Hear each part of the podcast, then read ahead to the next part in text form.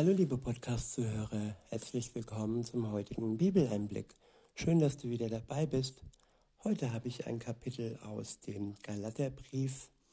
Es ist das Kapitel 5 und ich benutze wieder die Übersetzung Hoffnung für alle. Das Kapitel ist überschrieben und dann der erste Abschnitt mit Leben in der Freiheit durch die Kraft des Geistes. Wiederhole, Leben in der Freiheit durch die Kraft des Geistes. Ja, da fällt mir direkt ein, Freiheit ohne Unterjochung, ohne Gefangenschaft und ohne Unterdrückung. Religion kann oftmals den Menschen gefangen halten. Religion kann den Menschen vorschreiben, zum Beispiel fünfmal am Tag zu beten oder vorschreiben, irgendwelche äh, ja, rituellen Dinge zu tun, bevor man isst.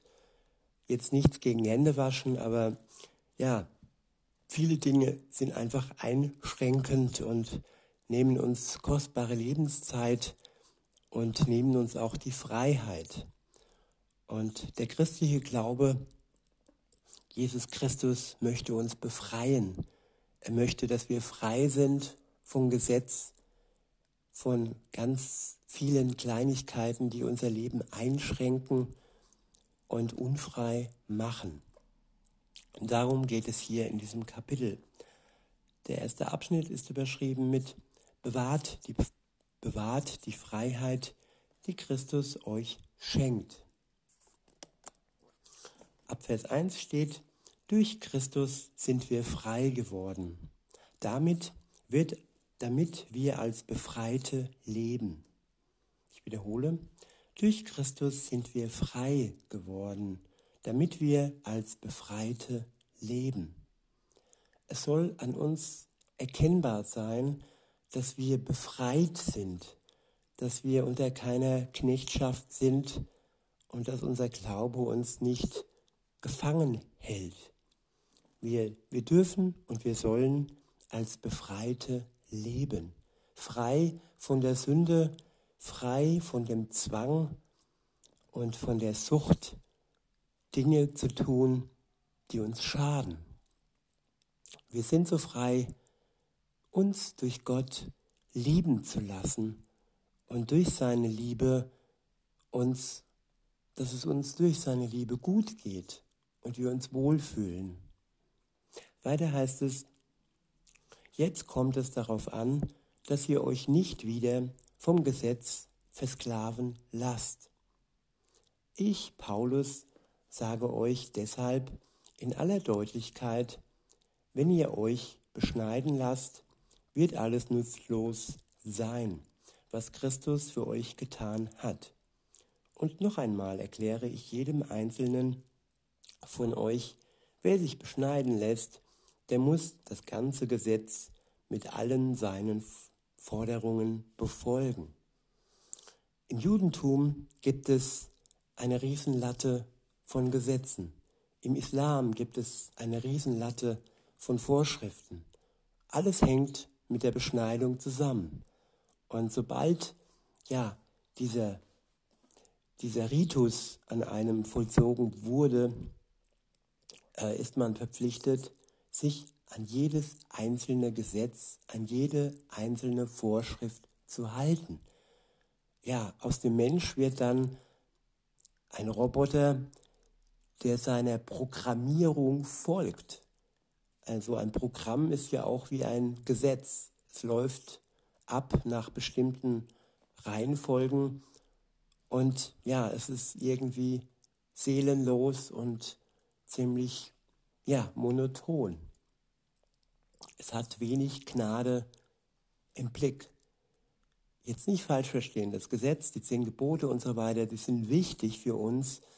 Die sind, ja, wie, die, wie das Schild, das Stoppschild, wie die Ampel und sie sind wegweisend. Das eine ist eine Einbahnstraße, das andere ist der gute Weg, der andere Weg führt ins Verderben. All die Gesetze und jedes einzelne Wort von Gott ist bedeutsam und wichtig. aber alles darf uns nicht unterjochen, es darf uns nicht in die Zange nehmen und ja, uns einklemmen und unser Leben unfrei machen. Jesus möchte, dass wir frei sind, frei von der Macht des Gesetzes und frei von der Macht der Sünde. Und das funktioniert nur durch seinen Geist, der in uns lebt ähm, sobald wir eine Beziehung mit ihm beginnen, sobald wir an ihn glauben, an das glauben, was er für uns tat, nämlich uns zu befreien, uns zu erlösen, nachdem wir reuevoll unsere Schuld eingesehen haben.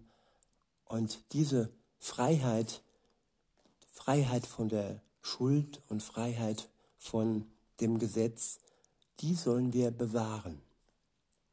Weiter heißt es im Text, Ähm, wenn ihr aber durch das Gesetz vor Gott bestehen wollt, dann habt ihr euch von Christus losgesagt und Gottes Gnade verspielt. Ich wiederhole, wenn ihr aber durch das Gesetz vor Gott bestehen wollt, dann habt ihr euch von Christus losgesagt und Gottes Gnade verspielt. Ja, es gibt zwei Gruppen. Die eine Gruppe, die denkt, sie wären so heilig, sie wären so gut und sie wären so, ja, sie könnten alles befolgen und sie wären die Besten vor Gott. Und ja, sie haben das Gesetz, sie haben ihre, äh, ja, ihre, ihre Worte und das befolgen sie nach Strich und nach Punkt. Aber sobald man sich nur auf das Gesetz fixiert, sobald man sich nur auf die Gebote fixiert, verliert man den Blick auf Jesus und man verliert auch seine Gnade.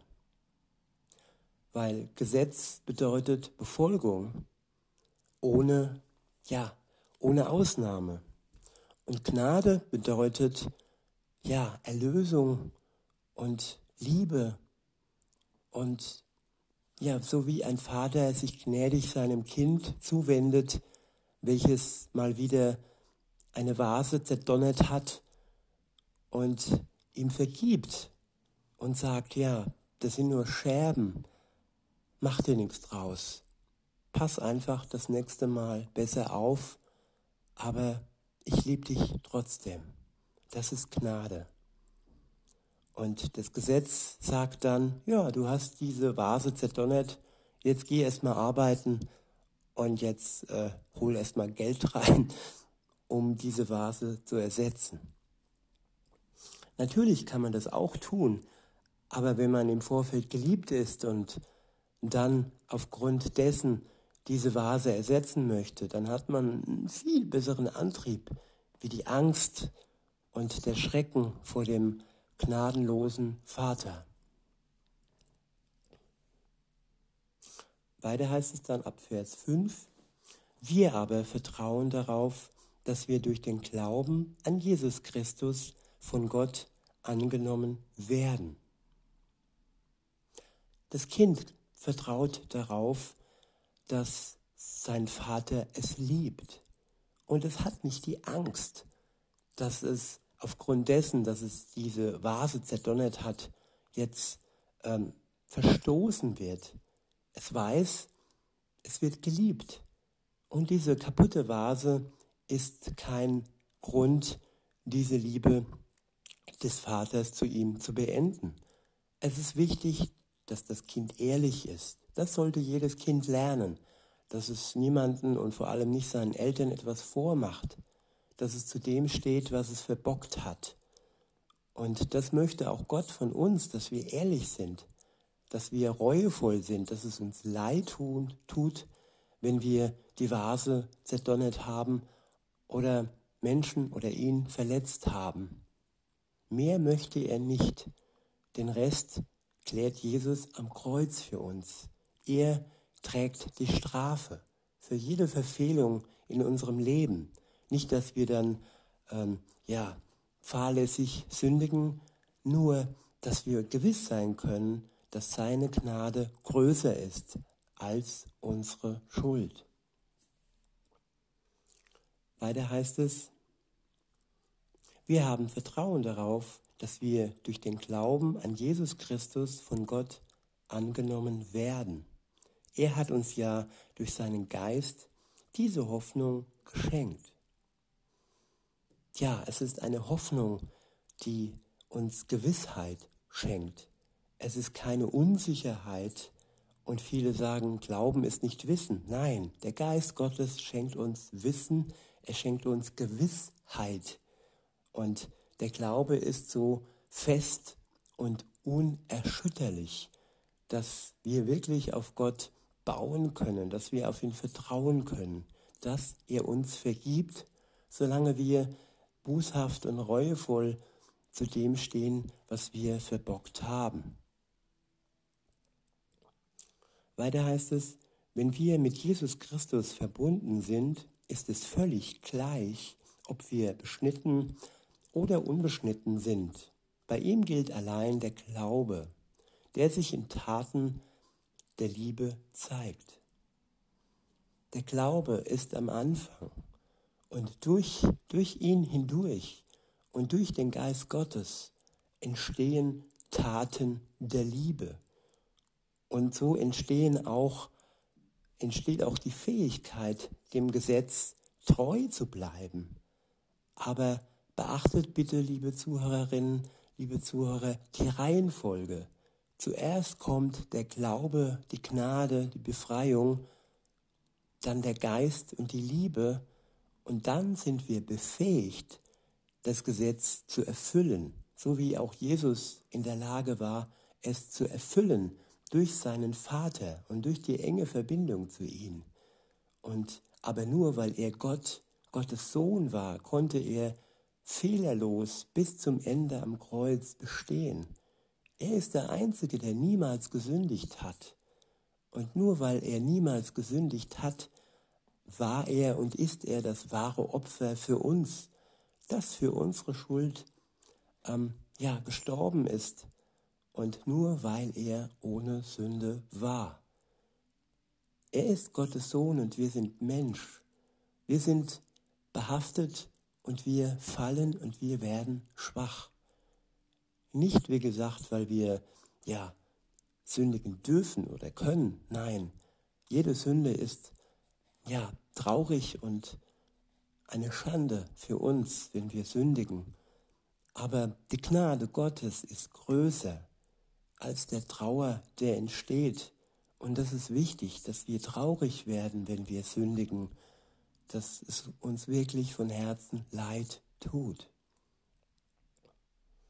Weiter heißt es, bei ihm gilt alleine der Glaube, der sich in Taten der Liebe zeigt. Ihr wart doch auf einem so guten Weg. Wer hat euch nun davon abgebracht, so dass ihr der Wahrheit nicht mehr folgen wollt? Gott bestimmt nicht. Er ist es ja, der euch berufen hat. Wie ihr wisst, genügt schon ein wenig Sauerteig, um den ganzen Teig zu durchsäuern. Weil ich dem Herrn vertraue, bin ich zuversichtlich, dass ihr in dieser Frage mit mir übereinstimmen werdet. Wer euch aber im Glauben durcheinander bringt, wird seine Strafe nicht entgehen, wird seiner Strafe nicht entgehen, wer er auch sein mag. Liebe Brüder und Schwestern, manche Leute behaupten, ich selbst würde alle Christen dazu drängen, sich beschneiden zu lassen. Würden mich die Juden dann aber noch verfolgen? Ja, die Gegner der Christen verfolgen die Christen nur, weil sie der Gnade unterstellt sind, wenn sie sich von der Gnade entfernen würden und all die Vorschriften äh, annehmen würden und die Gnade hinter sich lassen würden, dann hätte kein Gegner mehr den, einen Grund, uns töten zu wollen. Sie tun es nur, weil die Gnade uns überstellt ist und uns schützt und uns frei macht. Weiter heißt es, würden mich die Juden dann aber noch verfolgen, dann brauchte auch niemand mehr Anstoß daran zu nehmen, dass unsere Rettung allein durch Jesus und seinen Tod am Kreuz kommt. Wenn diesen Unruhestiftern die Beschneidung so wichtig ist, dann sollen sie sich doch gleich kastrieren lassen. Der nächste Abschnitt ist überschrieben mit Leben unter der Führung des Heiligen Geistes. Ab Vers 13 steht, durch Christus seid ihr dazu berufen, frei zu sein, liebe Brüder und Schwestern. Aber benutzt diese Freiheit nicht als Deckmantel, um eurem alten, selbstsüchtigen Wesen nachzugehen. Ja, Freiheit darf nie Deckmantel sein. Freiheit darf nie Alibi sein, zu sündigen und unserem alten, selbstsüchtigen Wesen nachzugeben. Freiheit ist Gnade, Freiheit ist Geschenk. Und dieses Geschenk dürfen wir nicht einfach so aufs Spiel setzen, indem wir es missbrauchen. Weiter heißt es, dient vielmehr einander in Liebe.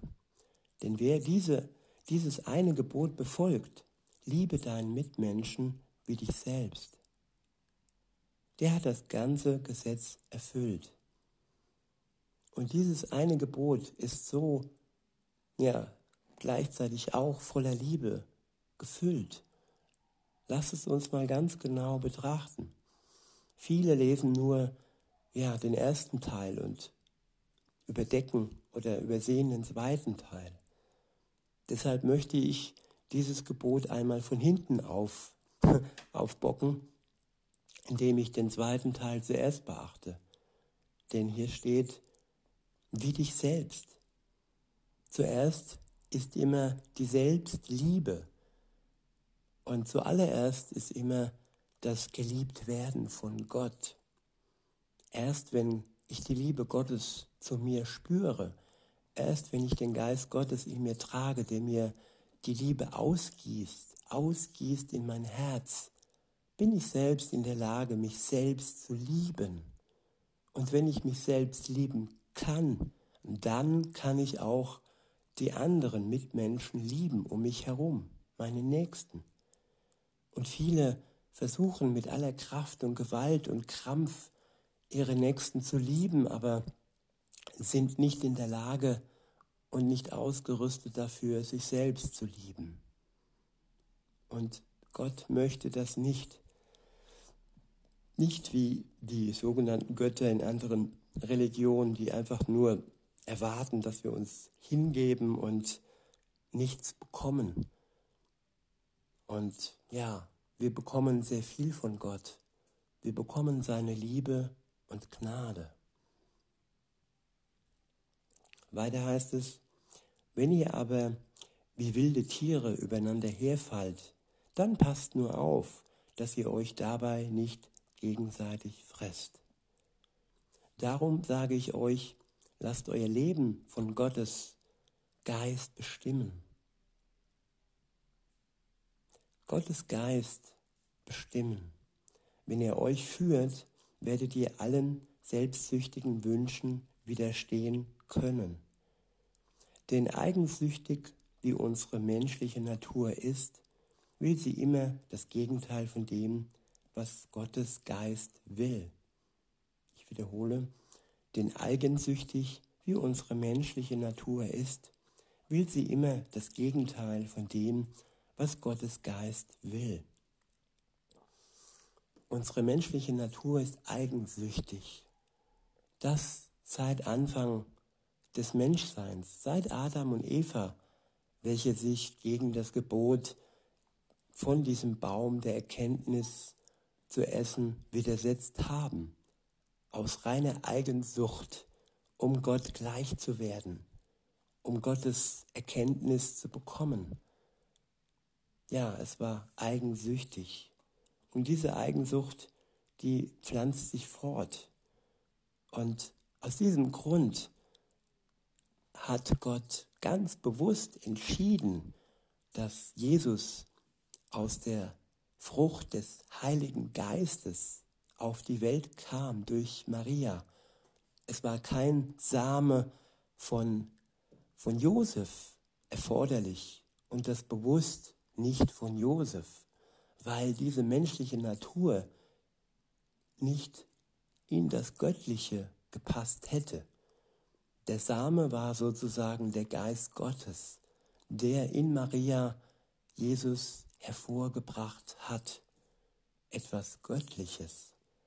Auch wenn durch Maria Mensch sein, äh, Jesu auch Mensch sein konnte, weil er ja aus Maria heraus geboren wurde. Aber trotzdem, der Same war der Heilige Geist. Und das ist das Wunder, das ist das Göttliche an Jesus Christus. Weiter heißt es, doch der Geist Gottes duldet unsere Selbstsucht nicht. Beide kämpfen gegeneinander, sodass ihr das Gute, das ihr doch eigentlich wollt, nicht ungehindert tun könnt. Wenn ihr euch aber von Gottes Geist regieren lasst, seid ihr den Forderungen des Gesetzes nicht länger unterworfen. Ja, das Gesetz kann den Menschen erdrücken. Die Gebote Gottes können den Menschen unterdrücken, weil sie durch ihre selbstsüchtige Natur nicht in der Lage sind, diese Gebote ja in die Tat umzusetzen. Wir sind nur in der Lage, wenn wir uns vom Geist Gottes regieren lassen. Er alleine bewirkt es in uns, dass wir fähig werden, die Gebote zu befolgen. Weiter heißt es, gebt ihr dagegen eurer alten menschlichen Natur nach, ist offensichtlich, wo, wohin das führt. Zu sexueller Unmoral, einem sittenlosen und ausgeschweifen und ausschweifenden Leben, zur Götzenanbetung und zu abergläubischem Vertrauen auf übersinnliche Kräfte. Feindseligkeit, Streit, Eifersucht, Wutausbrüche, hässliche Auseinandersetzungen, Uneinigkeit und Spaltungen bestimmen dann das Leben, ebenso wie Neid, Trunksucht, Fressgelage und ähnliche Dinge. Ich habe es schon oft gesagt und warne euch hier noch einmal. Wer so lebt, wird niemals in Gottes Reich kommen. Wer so lebt, der gibt nach, der lässt seine selbstsüchtige Natur die Oberhand und ist gesteuert vom Bösen, gesteuert von der Sünde. Wer aber den Geist Gottes in sich Kraft gibt, zulässt, dass der Geist Gottes sein Leben bewegt, der kann Gutes tun, der ist fähig zu lieben, wahrhaftig zu lieben, nicht nur Hollywood-mäßig, egoistisch zu lieben, sondern wahrhaftig, so wie es Jesus uns vorgelebt hat. Er hat uns gedient. Und er hat nicht daran gedacht, was bekommt er denn, wenn er dies oder jenes tut. Er hat nur an uns gedacht, an unsere Freiheit. Er wollte und hat uns von der Knechtschaft befreit, weil er uns lieb hat, weil er uns liebt, so liebt, wie niemand anderes uns jemals lieben kann.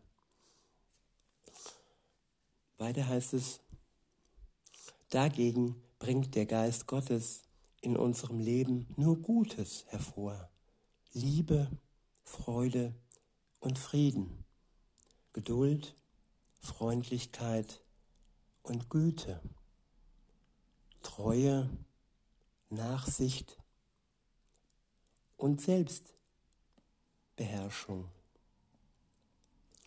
Ist das bei euch so? dann kann kein Gesetz mehr etwas von euch fordern. Ja, fordern kann man nur dann, wenn etwas zu fordern ist, wenn wir in der Schuld stehen. Dann entsteht erst die Forderung. Aber da, wo keine Schuld entsteht, da ist auch keine Forderung des Gesetzes, der Gebote. Freiheit heißt frei sein von der Forderung, die es gar nicht entstehen kann. Weiter heißt es in Vers 24, es ist wahr, wer zu Jesus Christus gehört, der hat sein selbstsüchtiges Wesen mit allen Leidenschaften und Begierden ans Kreuz geschlagen. Ich wiederhole, wer zu Jesus Christus gehört, der hat sein selbstsüchtiges Wesen mit allen Leidenschaften und Begierden ans Kreuz geschlagen. Durch Gottes Geist haben wir neues Leben. Darum wollen wir uns jetzt ganz von ihm bestimmen lassen. Prahlen wir also nicht mit unseren vermeintlichen Vorzügen, denn dadurch rufen wir nur Kränkungen und Neid hervor. Lassen wir uns vom Geist Gottes bestimmen, unser Leben durch ihn zum Guten bringen. In diesem Sinne wünsche ich euch noch einen schönen Tag und sage bis denne.